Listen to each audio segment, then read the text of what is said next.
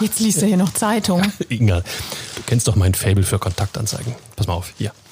Rüstige alte Dame sucht nach schwerem Schicksalsschlag gut situierten Lebenspartner, damit sie weiter in erstklassigen Kreisen verkehren kann. Eigenes Zimmer in großer Villa in Westend möglich. Chiffre 1892.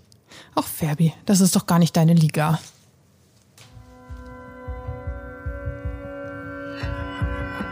Immer härter. Der Podcast der Berliner Morgenpost.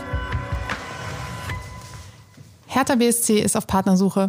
Ihr habt es mitbekommen und der Kollege Färber hat offensichtlich Interesse. Hallo Ferbi. Hallo Inga. Hallo Berlin. Hallo ihr da draußen. Ich check gerade nochmal meine monetäre Situation. Ähm, nee, ist nicht meine Liga. Tja, dann haben wir auf jeden Fall noch was, äh, worüber wir in den nächsten Wochen sprechen können, wenn du da jetzt nicht schnell Abhilfe schaffst. Und damit hallo und herzlich willkommen zur neuen Folge. Immer härter. Ähm, ja, es wird definitiv weiterhin das Thema sein, nach dieser spektakulären wie auch turbulenten Woche, in der Lars Windhorst Hertha BSC den Rückkauf seiner Anteile angeboten hat. Bam, was eine Woche. Aber Hertha sorgt wieder mal für Schlagzeilen auf dem Platz, neben dem Platz.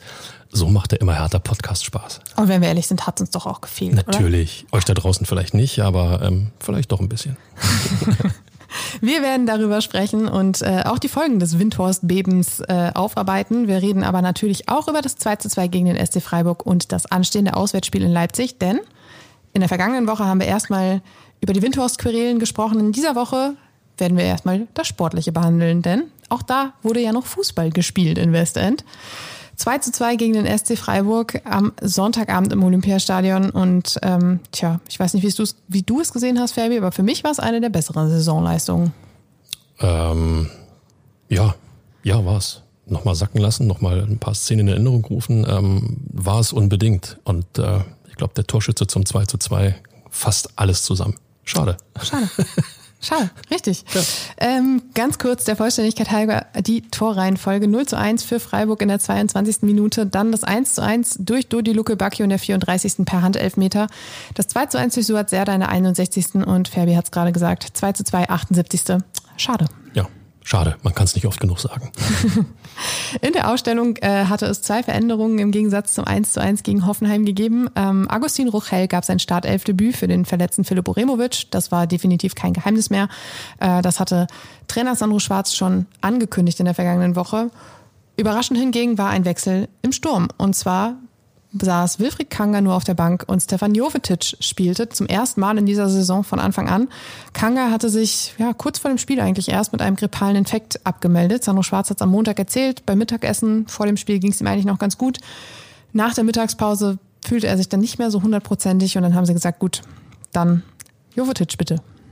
Oh, jemand mit einem grippalen Infekt ist Worte, die einem nicht leicht über die Lippen kommen. Jemanden mit einem grippalen Infekt auf die Bank zu setzen, äh, wow, okay. Ähm, wir wissen ja, wie sowas unter Umständen noch enden kann. Ähm, mutig, aber spielen zu lassen war überhaupt keine Option. Klar. Absolut nicht. Wir werden gleich äh, noch tiefergehend über Stefan Jovetic und seinen Auftritt sprechen, denn der war durchaus ansehnlich. Aber erstmal werden wir jetzt über dieses Spiel sprechen und über dieses 2 zu 2, das das vierte Remis in Folge war. Das fünfte Spiel ohne Niederlage und wieder nach einem Rückstand zurückgekommen. Ja. Also, also Tutti Investment, oder? Ja, ich würde sagen, Saison beenden, alles ist schön. Abgesehen vom Tabellenstand. Ja, genau, damit sind wir ja schon beim Thema. Ein Punkt ist sicherlich besser als keiner. Ja, alles in Ordnung. Und äh, ich sag's nochmal, schade. es äh, wird Zeit, dass Hertha sich für auch die Leistung, die ähm, ja, man inzwischen im Olympiastadion wieder abliefern kann, äh, belohnt. Und zwar mit drei Punkten. Nicht nur mit einem, sondern mit drei Punkten. Wenn man sieht, ähm, okay, wer da in der Liga unten alles rumkrebst, VfL Bochum, ja, die haben jetzt mal gewonnen, irgendwann passiert das. Auch der VfB Stuttgart hat ja seinen Weg überhaupt noch nicht gefunden. Das sind per se erstmal zwei Mannschaften, die ähm, schlechter auch besetzt sind als Hertha BSC vom Papier. Schalke 04 nicht zu vergessen. Oh, Schalke 04, natürlich. Äh, also drei Mannschaften mit anderen, mit anderen Worten. Äh, ja, ich sehe dein Fable für Schalke 04. Ähm, mit anderen Worten, das sind eigentlich schon mal drei Mannschaften, die man problemlos hinter sich lassen kann. Aber wenn die mal ein bisschen ins Rollen kommen und Hertha kommt eben nicht ins Rollen, dann steckst du da unten eben doch wieder drin. Insofern, komm, nochmal. Schade. Schade. Ähm, aber bei all der Bewertung dürfen wir auch nicht vergessen, dass dieses Spiel ähm, gegen den Tabellenzweiten war. Und das ist ja durchaus ein Spiel, was man in der vergangenen Saison wahrscheinlich so 0-3 verloren hätte oder so. Wir erinnern uns alle an die Auftritte im vergangenen Frühjahr, Herbst, Winter, wann auch immer. Wir können uns ja durchaus einen äh, Teil der Saison aussuchen. Das wäre immer gleich gelaufen wahrscheinlich. Und ähm, tja, jetzt ist man, hat man halt wirklich diese Serie und jetzt, Fabi, du als äh, alter Statistik-Nerd, eine ähnliche Serie Hallo? als ähm, Statistik-Nerd. Ohne, ohne Worte, liebe Leute, ohne Worte. Äh, wann gab es denn zuletzt eine ähnliche Serie bei Hertha BSC? Dann wäre ich mal meinem Anspruch auch gerecht, ja. Paul Dardai, würde ich mal vermuten. Ja, und wann? Äh, der war so oft Trainer. Lass mich kurz überlegen. Ähm, als das letzte Mal Trainer war. 21. 20, 2021. Sehr gut. Mai 2021. Ähm, Hertha war, ich glaube, zwei oder drei Spiele ungeschlagen, ging dann in Quarantäne. Wir erinnern uns alle an diese vermaledeite Mannschaftsquarantäne, bei der in, oder in der dann schon jeder der Meinung war, Hertha steigt danach sowieso ab und man befreite sich mit danach insgesamt acht Spielen ohne Niederlage in Serie aus der ja, Misere und wendete den Abstieg ab. Jetzt, äh, jetzt wo du es nochmal so schön blumig erklärst und erzählst, ähm, ja, waren irgendwo irre härter Wochen. Ähm, ich glaube, nicht jeder hatte das der Mannschaft damals zugetraut und so wie sie das gemeistert hat, äh, diese Mannschaft, die eigentlich keinen Blumentopf gewinnt, ähm, muss ich nochmal sagen, Respekt für diese, für diese Phase, für diese englischen Wochen. Und wir erinnern uns alle natürlich gern an Paul Dardai und seine Zigarre zurück. Oh ja. Oha, Oha Oh und ja. oh ja. Oh ja. Ja, und somit war jetzt dieses 2 zu 2 nun mal wieder ein 2 zu 2 und nun somit auch nur ein Punkt und ähm, quasi ein Abbild des 2 zu 2 gegen Bayer Leverkusen. Aber wie gesagt, es sind viele positive Dinge, die man mitnehmen kann. Und das ist am Ende dann doch, ähm, tja, wie Fabi so schön sagte, schade war. Ja, Das hatten wir noch gar nicht irgendwie, Nee. oder? dass man Das ist äh, der erste Heimsieg, äh, dass es doch nicht der erste Heimsieg der Saison war. Das ähm, tja, war dem 2 zu 2 geschuldet und irgendwie auch ein bisschen Oliver Christensen. Der Keeper hatte eigentlich eine recht solide Leistung. Also ich fand, er war wieder viel unterwegs, er war ähm, fokussiert, konzentriert, souverän, auch in seinen Ausflügen außerhalb des Strafraums. Und dann kam dieser Freistoß vor dem 2 zu 2, den er irgendwie in der Luft nicht so richtig erwischte. Er ging Richtung Ball, erwischte den Ball nicht komplett und Freiburg nutzte das und netzte dann ein. Ja, da siehst du natürlich doof aus. Ja, ja und nein. Ähm, ich glaube, das haben wir schon einige Male ähm, auch thematisiert. Ähm, Christen sind total ehrgeizig, total gierig, seinen Status nicht nur zu untermauern, sondern, sondern auch zu verbessern bei Hertha BSC. Und Ja, auch, auch dementsprechend, denjenigen Argumente zu liefern, die sagen, es hätte vielleicht äh, nicht er Nummer eins werden sollen, sondern man hätte dann nochmal nachlegen müssen oder so. ähm, ja, bloß die Argumente bleib, oder bei, bei dieser Argumentation bleibe ich ja weiterhin, dass ähm, Hertha, ähm, sagen wir mal, ein erfahrener Torhüter durchaus noch gut tun würde. Nichtsdestotrotz, ähm, er geht mutig raus und er scheitert mutig in dieser Situation. Das passiert als Torwart.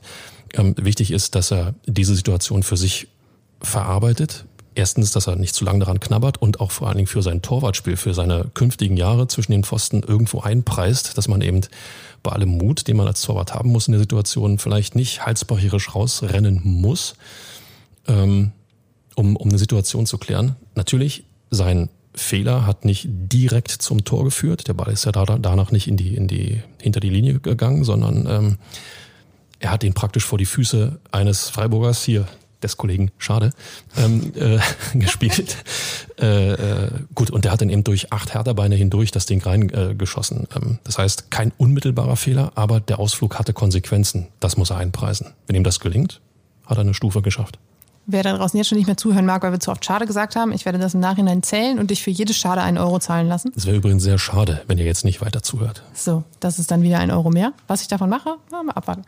So, ähm, er hat auch, also natürlich musste Oliver Christensen später ins, ins Interview und er steht dann ja auch immer bereit, ne? Er, der versteckt sich ja nicht, sondern er gibt dann ja auch immer sehr gerne Auskunft über sein Seelenleben, ähm, nach, auch gerade nach solchen Fehlern. Und er hat gesagt, ich bin noch jung, manchmal passieren Fehler und natürlich muss ich daraus lernen. Manchmal halte ich alles, manchmal machst du als Torhüter eben auch Fehler. Und das klingt sehr, ja, reflektiert, sehr erwachsen. Also er ist sich halt auch bewusst, dass er nicht alles perfekt machen kann. Und das finde ich ist eine gute Basis für weiteres Lernen. Definitiv schon gar nicht mit, was, 22 ist er? 23. 23. Ich bin immer bei 22, bleibe ich immer hängen. Ähm, schon gar nicht mit 23. Da bist du als Torwart eigentlich noch am, also im Startblock, wenn du so willst, bist du noch im Startblock. Ähm, Torhüter spielen bis 35, bis 40, teilweise auf höchstem Niveau. Äh, da hat er noch eine Menge Weg vor sich und äh, natürlich jetzt Fehler zu machen und aus denen zu lernen, ist das Größte und das Wichtigste, was ihm passieren kann. Und bei allem Respekt, er ist ja in absolut guter Gesellschaft. Ja, wenn ich nochmal Olli Kahn ins Gedächtnis rufe, WM-Finale 2002, das Ding, das er durchrutschen lässt oder vielmehr abprallen lässt, ein Fehler, der dann die Niederlage einleitet gegen Brasilien. Und dann fällt mir, die Älteren werden sich erinnern, ja. 1986, WM-Finale, Toni Schumacher, Flanke oder vielmehr Freistoß in den Strafraum und Schumacher rennt aus seinem Tor raus und kommt nicht an den Ball und fliegt einfach am Ball vorbei. Also diese Fehler passieren Torhütern auch auf allerhöchstem Niveau in viel, viel, viel wichtigeren Spielen. Insofern geschenkt. Trotzdem schade. Kasching. Äh, Sandro Schwarz hat auch gesagt, er hatte jetzt nicht den Eindruck, dass das sehr oder allzu sehr an Christensen nagte. Er hat erzählt am Montag noch, dass er ähm, am Abend nach dem Spiel, also am Sonntagabend, noch ein paar SMS mit Olli Christensen geschrieben hat und ähm, schon da den Eindruck hatte, dass das alles okay. Und äh, eine besonders schöne Geste auch aus der Ostkurve nach dem Spiel. Man hat Olli Christensen nochmal rausgerufen, hat ihn nochmal aufgebaut. Auch das ist bei, beim Trainer vor allem und auch beim Spieler selbst, der sich bei Instagram nochmal bedankt hat, sehr gut angekommen, weil das auch einfach nochmal so ein Signal ist, hey, du machst hier einen guten Job und Fehler passieren und wir stehen hinter dir. Und das so genau, also es ist ein bisschen traurig, dass wir das so lobend erwähnen müssen, aber es gab ja auch schon andere Zeiten und deshalb ähm, so soll es sein. Ja, nur so kann es auch funktionieren. Ja, äh, nochmal, es sind alles Menschen, keiner macht den Fehler mit Absicht. Christensen ist rausgerannt, um das Ding zu klären, um das, um den Ball zu fangen. Man stelle sich nur mal vor, komm, bisschen, bisschen rumspinnen müssen wir auch. Man stelle sich vor, der fängt das Ding, macht einen Abwurf, leitet den, äh, den Gegenangriff ein und zack, Hertha schießt ein Tor. Der große Held. Wäre der Mann des Spieltags, ja, mit dieser Aktion. Jetzt kriegt er ihn nicht zu fassen, auch weil er behindert wird, weil er, weil er im Getümmel da äh, ein bisschen gerempelt wird. Ähm, kein Foul, ja, ganz wichtig. Nur für alle die, die jetzt schon wieder irgendwelche VAR-Mythen da aufrufen. Nein, kein Foul, alles im grünen Bereich. Passiert. Punkt. Und ein bisschen fies gesagt, von den acht Härterbeinen hätte er ja ruhig auch mal eins etwas mehr im Weg stehen können. Hat er, hat er selbst ja auch gesagt. er meinte, natürlich hat Freiburg dann auch ein bisschen Glück, dass da sechs Beine irgendwie dann doch, also zwar rumstehen, aber nicht im Weg stehen. Und das haben wir in diesem Wochenende auch anders gesehen, dass dann vielleicht nochmal abgelenkt wird Richtung Pfosten oder sonst was. Und somit, ja, ist dann auch einfach ein bisschen Pech dabei und ähm lass uns positiv bleiben, Inga, weil ja. ich glaube, ähm, dieses Spiel hat eine ganze Menge von dem gezeigt, äh, was Mut macht für alle, die es mit Hertha BSC halten, auch in den kommenden Wochen, muss ich ganz ehrlich sagen. Und deshalb kommen wir jetzt zu Stefan Jovetic. Ähm, hat, Deligsche Überleitung, ja.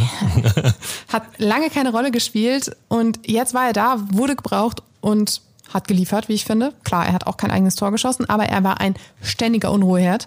Ähm, ich habe mir das manchmal so angeguckt. Er war viel zwischen den Räumen unterwegs, zwischen den Linien unterwegs und das hat Freiburg teilweise echt irritiert, weil man höchstwahrscheinlich auch auf Kanga eingestellt war.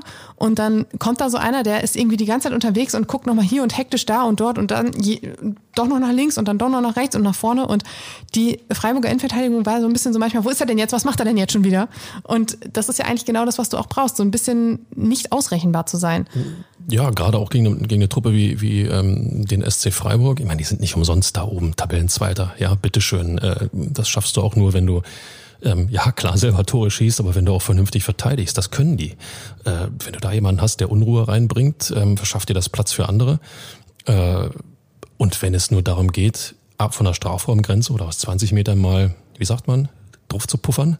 Drauf zu puffern. Und schon hast du das Handspiel, was zum Elfmeter führt. Du kreierst damit Gefahr, du kreierst damit Chancen und äh, nochmal Unruhe in der gegnerischen Verteidigung kann nicht falsch sein. Jovetic ist einer dafür. Und Freiburg vor diesem Spieltag äh, eine der Mannschaften mit den wenigsten Gegentoren und Hertha schenkt den zwei ein. Das ist ja auch gut eingestellt, würde ich sagen. Und ähm, ja, Stevan Jovetic war bislang nur Kurzarbeiter. Letzter Startelf-Einsatz, Fabi? Sie hat den Quiz. So viel zum äh, Mythos Statistik-Nerd. Aber lass mich, äh, ich kann, vergangene Saison. Ja, sehr gut. Relegationsrückspiel gegen den HSV. Wow, ist das lange her. Hat also wahrscheinlich ein gutes Verhältnis zu Prince, weil wir wissen ja alle, wer die Ausstellung für das Relegationsrückspiel gemacht hat. Ja. Ja. Das, äh, übrigens mal sollte mal ein Sonderpodcast werden. Ja. Wie viel äh, Einfluss nimmt Kevin Prince Boateng tatsächlich auf die Aufstellung? Ja, und jetzt ähm, war es so, er durfte ran und ich habe gerade schon gesagt, starke, starken Auftritt gemacht. Ähm, ich hatte ehrlich gesagt aber auch die ganze Zeit Sorge. Ich saß da auf meinem Plätzchen in der, auf der Pressetribüne und dachte mir bei jedem Sprint, oh, jetzt reißt der Muskel gleich wieder. Weil wir erinnern uns auch an vergangene Saison, Jovetic hat sehr, sehr viel gefehlt, hatte sehr viele Probleme mit seinen Muskel, äh, hatte sehr viele Probleme mit seinem muskulären Problem. So, nur damit ihr das da draußen jetzt auch alle verstanden habt. ähm, war sehr, sehr verletzungsanfällig. Seine Verletzungshistorie ist unglaublich lang. Und ähm, tja, jetzt dachte man sich so, oh, ein langer Sprint, haha, ob das die Muskeln mitmachen. Aber sie haben gehalten, fast 78 Minuten lang.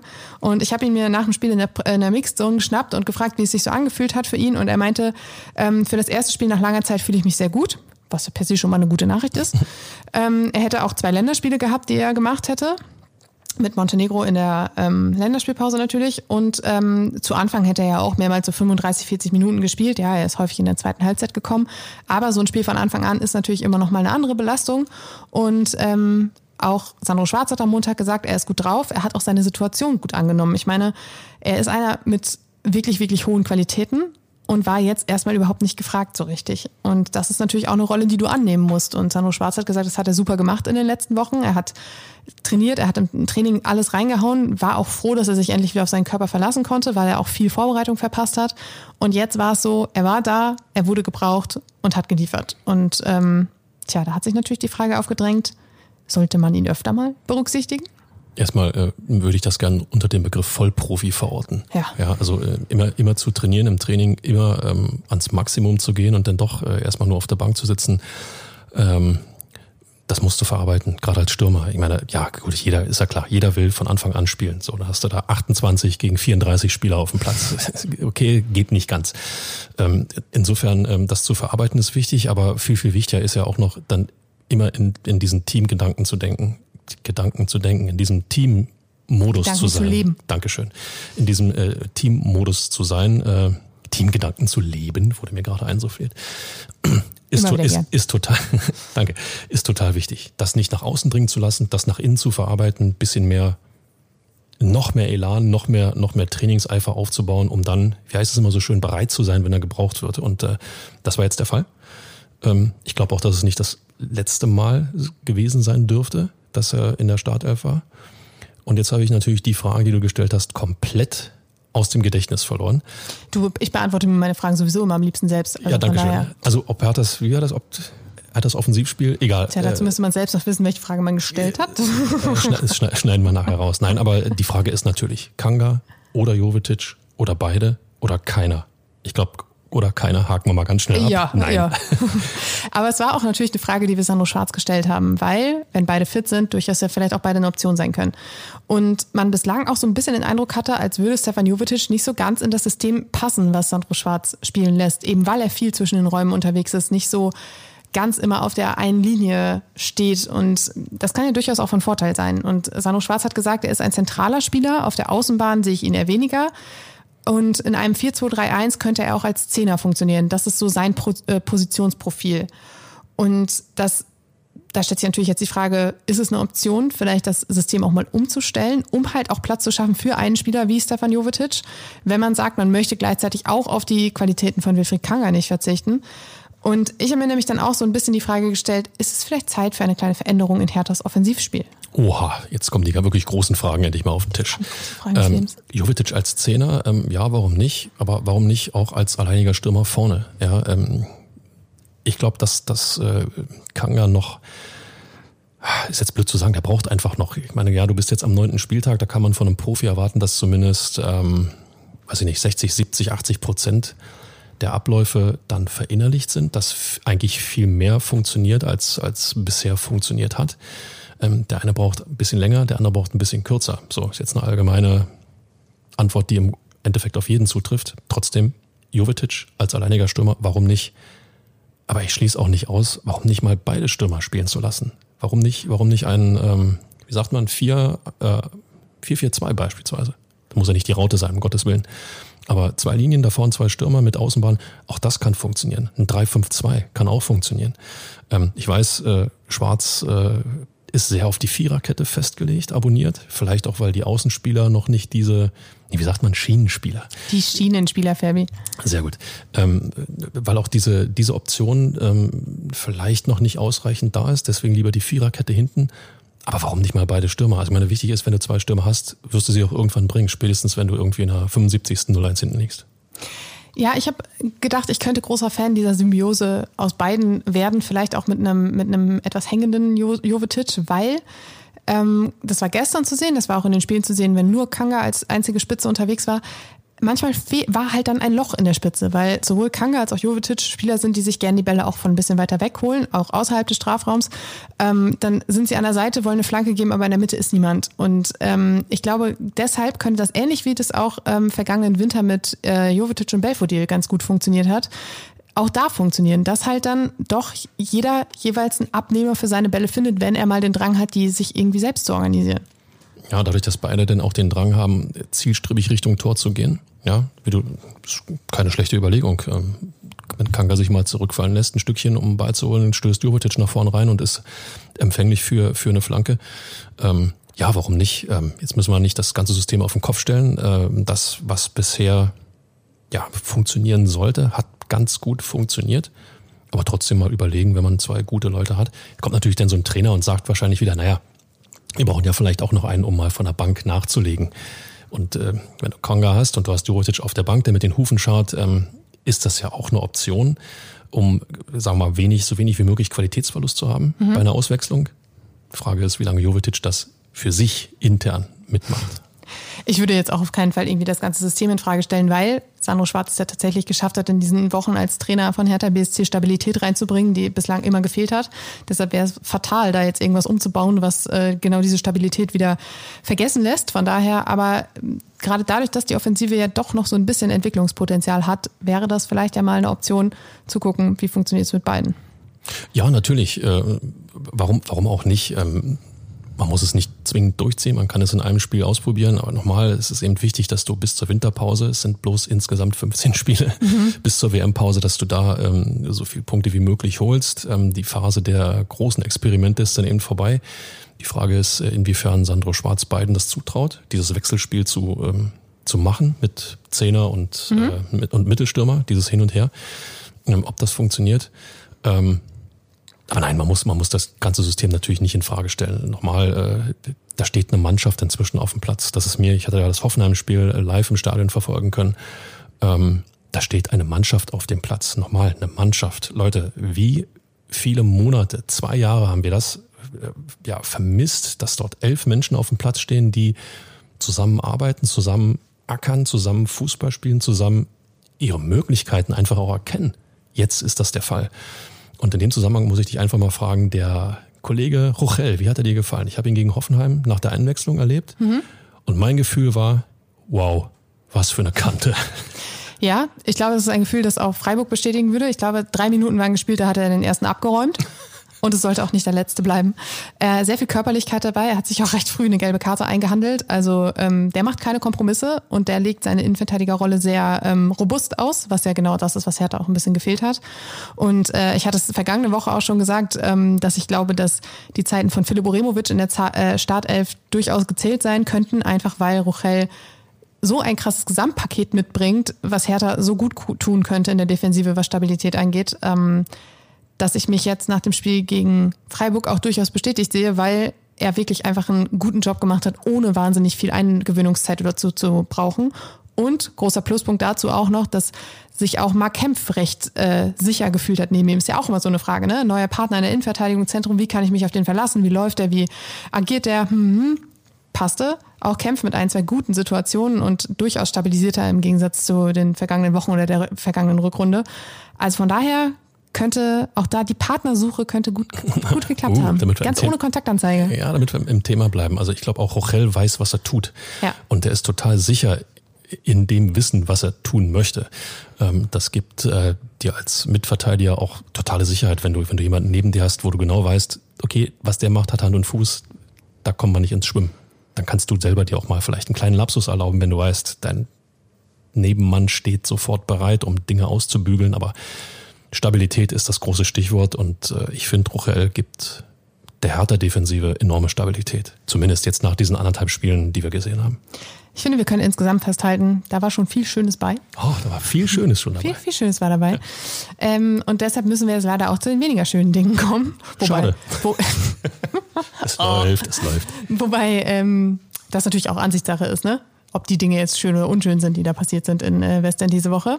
Aber festzuhalten ist, ich habe es vorhin schon angekündigt, Lars Windhorst bietet Hertha den Rückkauf seiner Anteile an.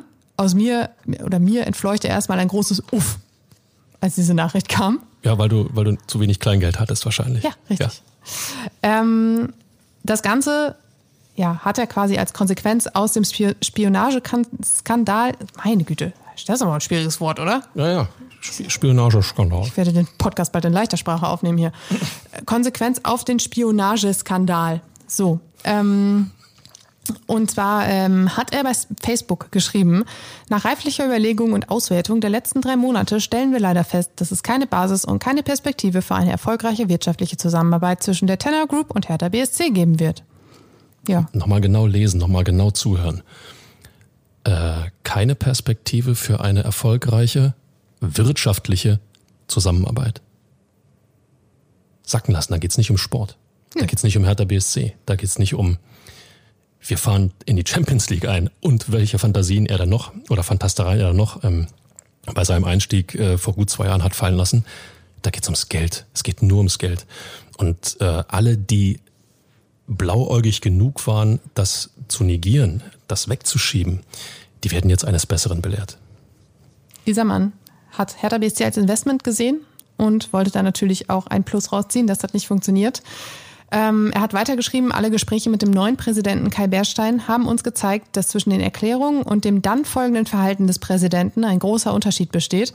Es gab zu keinem Zeitpunkt eine Zusammenarbeit auf Augenhöhe über wesentliche Fragen der Entwicklung von Hertha BSC. Ähm, es geht dann noch ein bisschen weiter und er schreibt, er wurde auch nicht äh, quasi mit einbezogen und das ist ja genau das, was er wollte.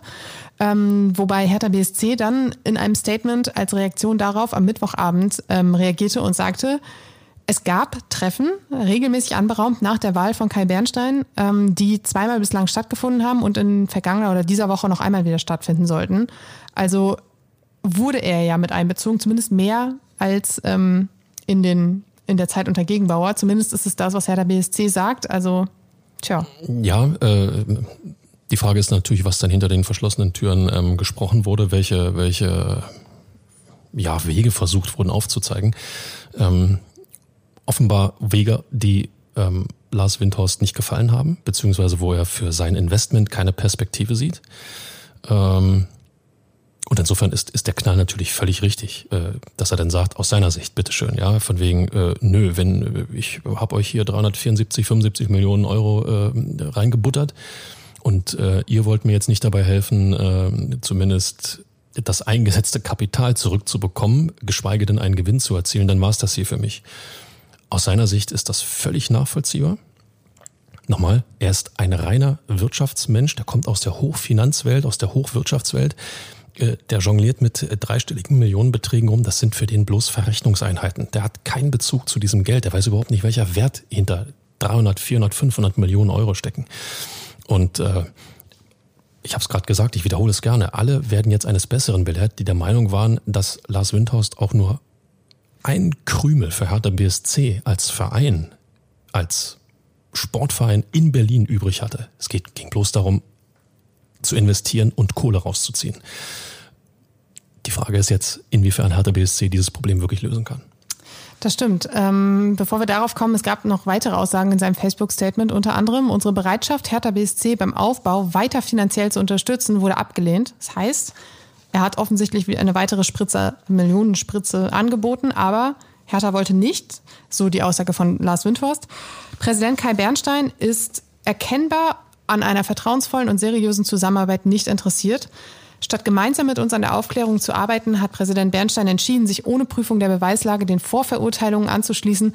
Vielmehr hat der Präsident in einem Gespräch mit uns als Ziel seiner Aktivitäten den Break mit Tenor und Lars Windhorst benannt. Das sind natürlich nicht gerade kleine Anschuldigungen, ne?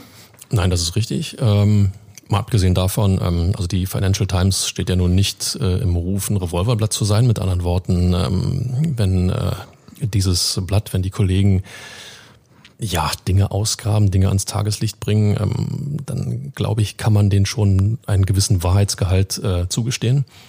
Äh, sprich, dass Lars Windhorst gegen Werner Gegenbauer ja, versucht hat, irgendetwas zu finden, um ihn zu Fall zu bringen. Auch das, liebe Leute, ähm, man muss es fast schon so sagen, ist, glaube ich, in der Hochfinanzwelt fast schon so üblich, dass du den, die Leute, die dir im Weg stehen, um deine Millionen noch größer werden zu lassen, dass du irgendetwas suchst, um die aus dem Weg zu räumen. Ähm, da, also wem das da seinerzeit nicht klar war, als man Lars Windhorst ins Boot geholt hat, ähm, sorry, da habe ich kein Verständnis für. Dass die Truppe, die jetzt am Ruder ist, Kai Bernstein und Co., das Ganze irgendwie ausbaden müssen, ähm, das hat er nicht verdient, ja, ohne jetzt, sagen wir mal, zu wohlwollend äh, zu sprechen, aber das hat er einfach nicht verdient. Er ist angetreten, um Hertha BSC wieder in ruhiges Fahrwasser zu bringen. Ich glaube aber, dass er A, innerlich so gestrickt ist und B, ganz schnell auch nochmal mitbekommen hat, spätestens bei der Wahl zum Präsidenten als auch in den Tagen danach, dass dies das oberste Ziel sein muss, um die Fanszene A nach wie vor hinter sich zu haben und auch bei Hertha BSC zu halten. Und wenn er dann so etwas auf dem Silbertablett serviert bekommt, dann wäre es ja fast schon fahrlässig, wenn er als Hertha-Präsident den Ball nicht aufnimmt und ihn versucht irgendwie zu spielen, um Windhaus rauszukriegen. Genau. Und ähm, einhergehend mit dem, was du jetzt gerade gesagt hast, ähm, war auch das, das Statement von Hertha BSC danach. Also am Mittwochabend reagierte Hertha, habe ich gerade schon gesagt, und hat äh, geschrieben, der Facebook-Post von Lars Windhorst vom heutigen Nachmittag entspricht nicht dem besprochenen und verabredeten. Die darin erhobenen sonstigen Vorwürfe sind unzutreffend.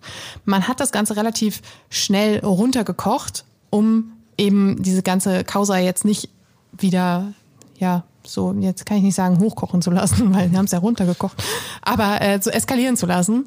Und ähm, des Weiteren hat Hertha dann auch ein bisschen noch die Hintergründe erklärt. Und das wiederum ist ja auch so ein bisschen Deeskalationsstrategie. Hertha hat geschrieben, äh, am Mittwochvormittag habe es ein Treffen mit Windhorst, Klaus Brüggemann, dem Aufsichtsratsvorsitzenden von Hertha, und Kai Bernstein gegeben. Und dieses Treffen hat auf Wunsch von Windhorst stattgefunden.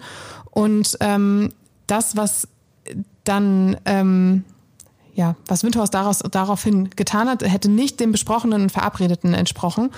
Und sagt Hertha BSC. Sagt Hertha BSC. Sorry, sorry, wenn ich dir ins Wort falle. Ähm, was dort besprochen wurde und was nicht, äh, das wissen die, wie viel waren es? Vier, die dort am Tisch gesessen haben. Ich weiß nicht, ob Herr Windhorst noch, ja, noch, ja. noch jemanden, ähm, ja, Adjutanten bei sich gehabt hat, keine Ahnung. Also das, was besprochen wurde, wissen bloß die, die am Tisch gesessen haben, was nach außen kommuniziert wird, äh, ist ja völlig klar, äh, soll Windhorst in eine Ecke drängen, aus der er nicht mehr rauskommt. Ähm, das ist jetzt, ist jetzt nicht äh, negativ gemeint, ganz im Gegenteil. Es geht einfach darum, nochmal, äh, Kai Bernstein sieht die Chance, Lars Windhorst, dem es nur ums Geld geht, praktisch, also die Person Windhorst und die Tenorgruppe noch dazu, aus dem Verein Hertha BSC zu bekommen. Ähm, das ist Chance und Risiko zugleich. Ne? Auf jeden Fall. Andererseits ist es natürlich auch, was Lars Windhorst jetzt angeht, ähm, ein ziemlich durchschaubares Ablenkungsmanöver, was er da gestartet hat. Also die Spionagevorwürfe stehen im Raum, diese ganze Geschichte steht im Raum, sie wird untersucht. Was macht er? Geht in die Offensive und sagt, hier habt ihr eure Anteile wieder zurück, ich habe keinen Bock mehr. Ähm, ist natürlich, jetzt wird erstmal über was ganz anderes gesprochen, als darüber, ob an diesen Spionagevorwürfen überhaupt noch was dran ist. Und ähm, ich weiß nicht, ob das sein Hintergedanke ist. Ich kann mich nur sehr, sehr schwer in die Denke eines solchen Menschen hineinversetzen, wenn ich ehrlich bin. ähm, aber es ist, ist halt schon sehr auffällig, dass er so in die Offensive geht und auch ja sofort auskeilt gegen den Präsidenten, weil in diesem Facebook-Statement geht es natürlich klar gegen Kai Bernstein und dagegen, dass er die Zusammenarbeit mit ihm überhaupt nicht ähm, gutiert hat. Also das ist, finde ich, aus jeder Zeile und auch zwischen jeder Zeile herauszulesen. Und jetzt hat er eben so versucht, sich aus dieser Ecke, die du gerade benannt hast, wieder rauszu ja, winden und zu sagen, so, hier habt ihr eure Anteile zurück, ich bin raus, ich habe keinen Bock mehr auf euch und ähm, Ihr seid aber selbst schuld. Wundert dich diese Reaktion wirklich? Nein, natürlich nicht. Und siehst du, wenn du als Raubtier in die Ecke gedrängt wirst, gehst du sofort zum Gegenangriff rüber. Ja. Weil du dich, wie gesagt, im Fußball passt das auch, offensiv verteidigen, ja. um nicht, sagen wir mal, noch ein Gegentor ja. zu kriegen. Insofern macht er das natürlich. Und er weiß auch, dass Hertha BSC das Geld nicht hat. Insofern spielt er den Ball jetzt elegant zu Hertha BSC zurück und sagt, dann müssen wir jetzt eben irgendjemanden finden, der mir diese Kohle, diese nach Möglichkeit aus seiner Sicht 374 Millionen Euro wieder erstattet. Ähm, Das ist ja nämlich der große Clou. Er möchte diese 374 Millionen wiederhaben. Ja, natürlich. Wer würde, würdest du sagen, okay, gib mir bloß die Hälfte, Hauptsache ich bin raus? Nee, natürlich nicht. Nee, aber wenn ich ähm, in dieser Wirtschaftswelt unterwegs wäre, müsste ich ja auch eigentlich wissen, dass es utopisch ist, dieses Geld wieder zu bekommen.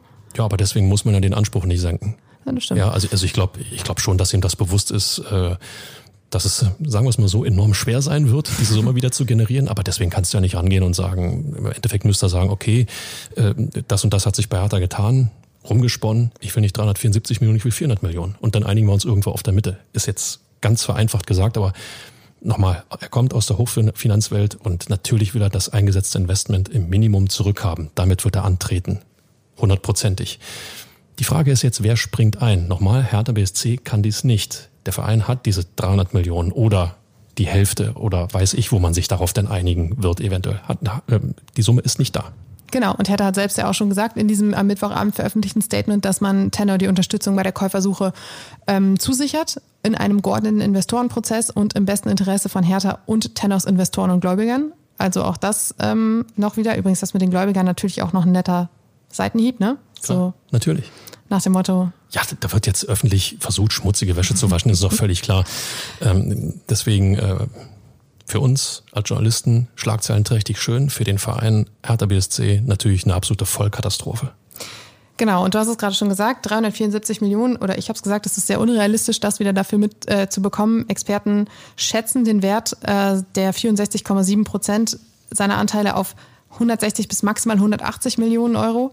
Ähm, natürlich sind die Anteile jetzt viel weniger wert. Einerseits, weil Corona, sportlicher Misserfolg, Schlagzeilen ohne Ende. Natürlich, Hertha hat aber selber auch, enorm dazu beigetragen. Dass, das stimmt, das also stimmt. Auch Windhorst, normal, der kommt mir nicht aus der Verantwortung, aber auch Hertha darf sich nicht aus der Verantwortung nehmen, wenn es darum geht, dass sich die Anteile, sagen wir mal, der Wert der Anteile in der Zeit, wo Windhorst dabei ist, halbiert haben. Aber wenn wir ehrlich sind, waren sie ja auch schon am Anfang, als er sie gekauft hat, gar nicht so viel wert. Diese Bewertung, die es damals gab, die war ja horrende. Man war ja in Sphären von Borussia Dortmund unterwegs und ähm, damals hat er den Zuschlag ja bekommen, weil er eben am meisten geboten hat und viele andere Investoren gesagt haben so, nee, nee, nee, das ist doch viel zu viel. Und er hat gesagt, ja, nehme ich. Und äh, genau deswegen hatte er ja eigentlich auch schon damals, ja, sagen wir mal Anführungszeichen, viel zu viel bezahlt. Und ähm, tja, jetzt dann nur noch die Hälfte davon wieder zu bekommen, das ist natürlich auch nicht so in schon, seinem Sinne. Ist schon schade, oder? Es ist, es ist schade, ja. ähm, und deshalb wird Windhaus definitiv mit einem Minusgeschäft aus dieser ganzen Sache rausgehen. Klar. Und jetzt kommt eigentlich das, äh, ja, die Konsequenz aus der ganzen Geschichte. Die Suche nach einem neuen Käufer oder nach einem neuen Investor wird sich etwas ziehen. In dem Zusammenhang, Inga, wenn wir zusammenlegen, glaubst du, wir können da irgendwie, also ich, wie gesagt, kann hier ein paar Münzen beisteuern. Das waren dänische Kronen oder was? Ja, mehr habe ich nicht. Neun dänische Kronen sind ja, ähm, vergiss es. 50 Cent oder so. Ver, vergiss es. Es ist, es ist zu wenig. ähm, ja, lassen wir das, genau. Ähm, ich habe am ja, vergangene Woche in diesem ganzen Zuge mit einem Insolvenzverwalter telefoniert, und zwar mit dem Insolvenzverwalter von Air Berlin, der mir ein bisschen was erzählt hat zu so einem Investorenprozess und äh, dass sich das Ganze über mehrere Wochen bis Monate strecken kann. Und zwar, weil die ganze Geschichte natürlich erstmal aufgerollt werden muss. Du musst schauen, du musst einen neuen Investor und potenziellen Käufer vorbringen. Der wird äh, recherchieren, der wird sich die Daten äh, zeigen lassen, die Entwicklung an, äh, zeigen lassen. Es wird Gespräche geben mit dem Verein, vielleicht auch mit Windhorst, je nachdem, äh, wer da jetzt vorkommt und aus welchem, ich sage jetzt mal, Lager er kommt. Ist ja auch eine Frage. Windhorst kann Kandidaten vorschlagen, auch Hertha BSC kann auf die Suche gehen. Und äh, dann wird es auch eine Neubewertung der Anteile geben. Und dann beginnt das Preisgeschacher, wie das nun mal ist. Der Insolvenzverwalter hat auch gesagt, das ist dann im Endeffekt wie beim Autokauf. Guckst dir halt an, was das Auto vielleicht noch wert sein könnte, hat's, wie viel Kilometer hat's schon gemacht, ist eine Delle drin oder was auch immer. Und dann geht's am Ende um den Preis und du sagst, ich nehme es für 120, nee, aber ich will aber 130, nee, dann nehmen wir 121 oder was auch immer. Und ähm, tja, das Ganze kann sich ja ziemlich ziehen. Und so lange bleibt Lars Windhorst Gesellschafter des Vereins potenzielles Risiko, weil er natürlich, ja, ja nicht natürlich, aber er wird wahrscheinlich auch jede Chance nutzen, noch mal ein bisschen auszuteilen. Ja, durchaus möglich. Also das traue ich ihm in jedem Fall zu.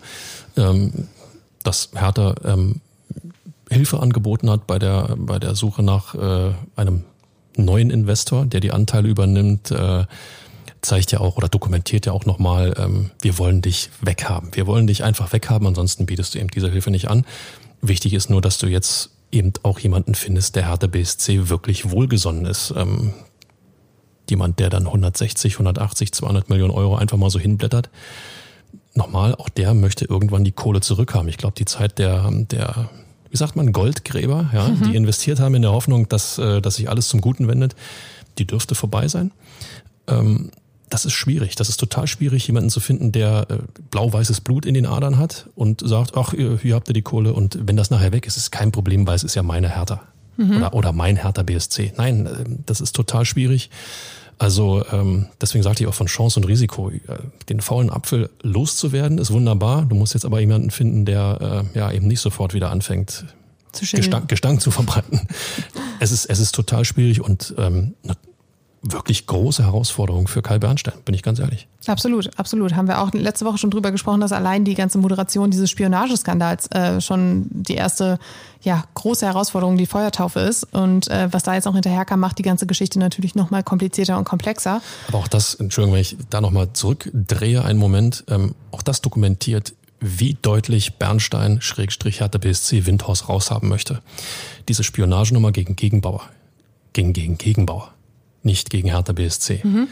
Das jetzt zu projizieren in die Richtung, es ging gegen Hertha BSC, kann man machen, ohne Zweifel, aber es ging nicht gegen Bernstein. Es ging nicht gegen das jetzige Präsidium oder gegen die jetzt in Amt und Würden stehenden Personen. Ich glaube, in erster Linie ging es darum zu sehen, was für ein Mensch das eigentlich ist und zu welchen Mitteln er fähig ist. Genau, richtig. Aber wenn du weißt, dass du dann einer Rechtsanwaltskanzlei beauftragst, um den Fall zu untersuchen, muss dir klar sein, dass das Tischtuch final zerschnitten ist. Dann bist du durch mit, oder vielmehr Windhorst ist dann mit dir durch. Du als Verein, als Präsident Bernstein bist mit Windhorst dann auch durch. Das musst du wissen. Ähm, ich glaube, das wusste er, was er tut. Das gestehe ich ihm ohne Zweifel zu. Überhaupt keine, überhaupt keine Frage. Ähm, insofern, die Reaktion von Hertha, eine Anwaltskanzlei einzuschalten, ist total nachvollziehbar. Und für mich dokumentiert sie damit aber auch zugleich das ist die Chance, die wir haben, um Windhorst loszuwerden. Deshalb glaube ich auch, dass diese von Windhorst äh, zitierte Break mit Tenor und, äh, und ihm selbst als Ziel von Bernstein gar nicht so weit hergeholt ist, weil du sagst gerade, man hat damit ja quasi die, die Möglichkeit genommen, die einem geboten wurde. Ja, vor allen, Dingen, vor allen Dingen seine Person wird das enorm stärken. Wenn er der Präsident ist, der den bösen Investor Lars Windhorst von Hertha BSC hat vertreiben können. Wir erinnern uns alle an diese Mitgliederversammlung, oh ja. ähm, wo Windhorst Boah, ausgebuht, ausgepfiffen, beschimpft wurde, bis dann nochmal Lentfer Ultras ja, Dr. Voll. Lentfer einschreiten musste, der Versammlungsleiter und äh, zur, zur Ruhe aufgerufen hat. Ähm, er ist eine Persona non grata bei Hertha im, ja, man kann gar nicht sagen engeren Hertha-Umfeld, sondern im Hertha-Umfeld. Punkt. Ja. Und äh, natürlich ist er angetreten, um dieses Kapitel irgendwie zu lösen. Jetzt nochmal, kriegt das auf ein Silbertablett. Das bedeutet, wenn er das Problem lösen kann, die, die ohnehin hinter ihm standen, werden ihm dann zu Füßen liegen. Und die, die, naja, die, Schönes Bild. so.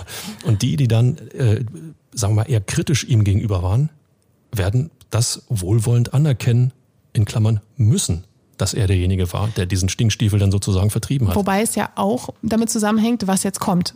Du brauchst jetzt einen neuen Investor, ansonsten wird es nicht funktionieren. Und ähm, diese Suche wird halt ziemlich schwierig. Lars Windhorst hat, wie habe ich gesagt, kann ähm, Kandidaten vorschlagen oder Kandidaten vorbringen.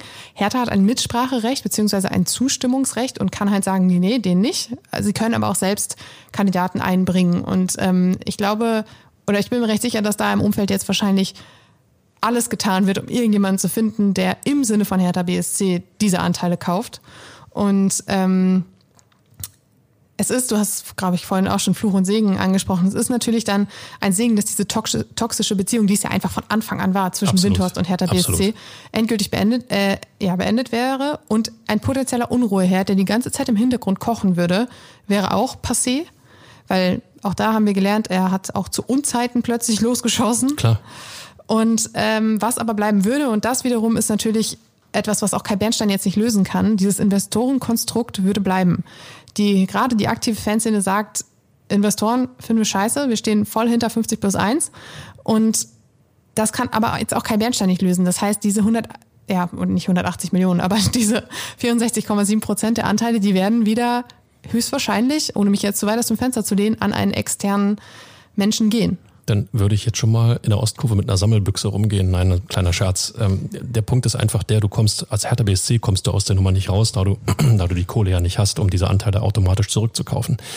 Es braucht ja dann auch immer jemanden, der es, der es erstmal besser macht. Auch das ist ein Punkt. Aber dementsprechend Fluch und Segen. Hertha hat die Chance, jemanden jetzt zu generieren, einen Geldgeber zu generieren, der dem Verein tatsächlich total wohlgesonnen ist. Nur, sie müssen ihn auch präsentieren, um nicht wieder in die nächste Falle zu laufen. Deswegen die Chance, die sich für Kai Bernstein bietet, den einen loszuwerden, jemanden an Bord zu holen, der Hertha BSC mit 100 Prozent unterstützt, nicht nur durch Kohle, sondern auch durch ähm, Engagement und durch, durch äh, ja, Herzblut, die ist einfach da. Und wenn ihm das gelingt, dann hat er jetzt schon einen Pfund, mit dem er bei der nächsten Wahl, bei der nächsten Präsidentenwahl bei Hertha, finde ich, ähm, wuchern kann.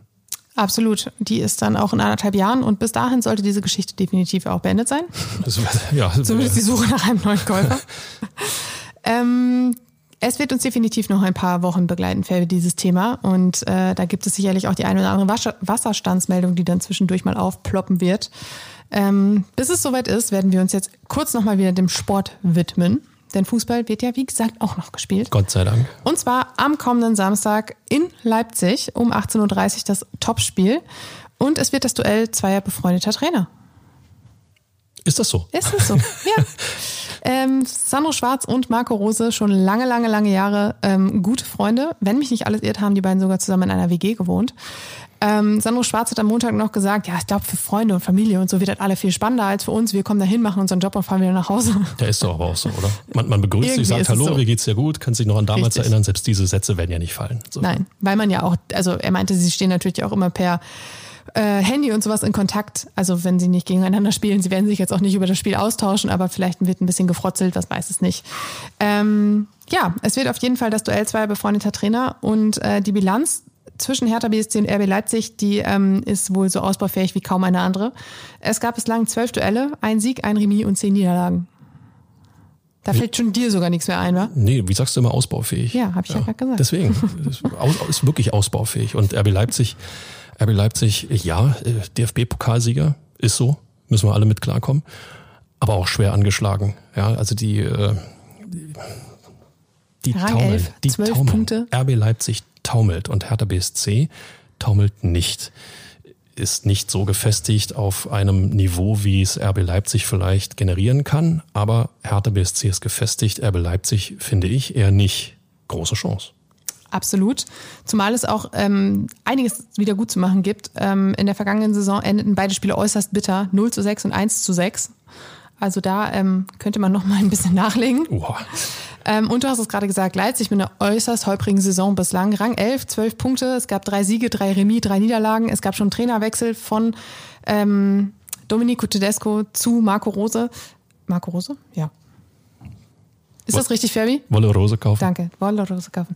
Am Wochenende gab es ein 1 zu 1 gegen Mainz. Etwas, was auch Hertha BSC geschafft hat? Ja, ist aber auch nicht das Gelbe vom Ei. Ich meine, Nein. Mainz, bei allem Respekt, äh, normalerweise äh, gewinnt Leipzig in Mainz gegen Mainz egal wie. Tja, aber mit Blick auf die Tabelle, was ist Siehste. schon normal im Moment Siehste. in der Bundesliga? Siehste. Ähm, was das Personal von Hertha BSC angeht, da wird äh, Sano Schwarz auch ein bisschen die Woche abwarten müssen. Ähm, Wilfried Kanga, haben wir vorhin schon gesagt, hat ähm, einen grippalen Infekt. Auch Selke war am Montagmorgen erkältet und ähm, tja, beide wurden erstmal rausgenommen. Bei Philipp Oremovic wird es wohl noch ein bisschen länger dauern, aber haben wir ja schon gesagt, da ist Ersatz da. Und ähm, tja, Fabi, diese Serie von fünf Spielen ohne Niederlage, ist irgendwie ja auch deine Niederla äh, Niederlage. Oh Gott, das ist auch Oha. irgendwie deine Serie. Oha, Tiefschlag. Und weil wir vergangene Woche eben nicht tippen konnten und ich schon arge Bedenken hatte, was dieses Spiel ähm, gegen Freiburg angeht, jetzt wieder die Frage, Hertha BSC gegen RB Leipzig, wie geht's aus? Klarer Sieg für Hertha BSC. Und damit verabschieden wir uns. Bis zum 17. Oktober, dann die nächste Folge. Und ähm, tja, bis dahin. Ich hätte noch was. Du hättest noch was. Sekunde. Die Nachspielzeit beträgt eine Minute. Für alle, die ihn schon vermisst haben. Felix Magath. Kommt gut in die Woche.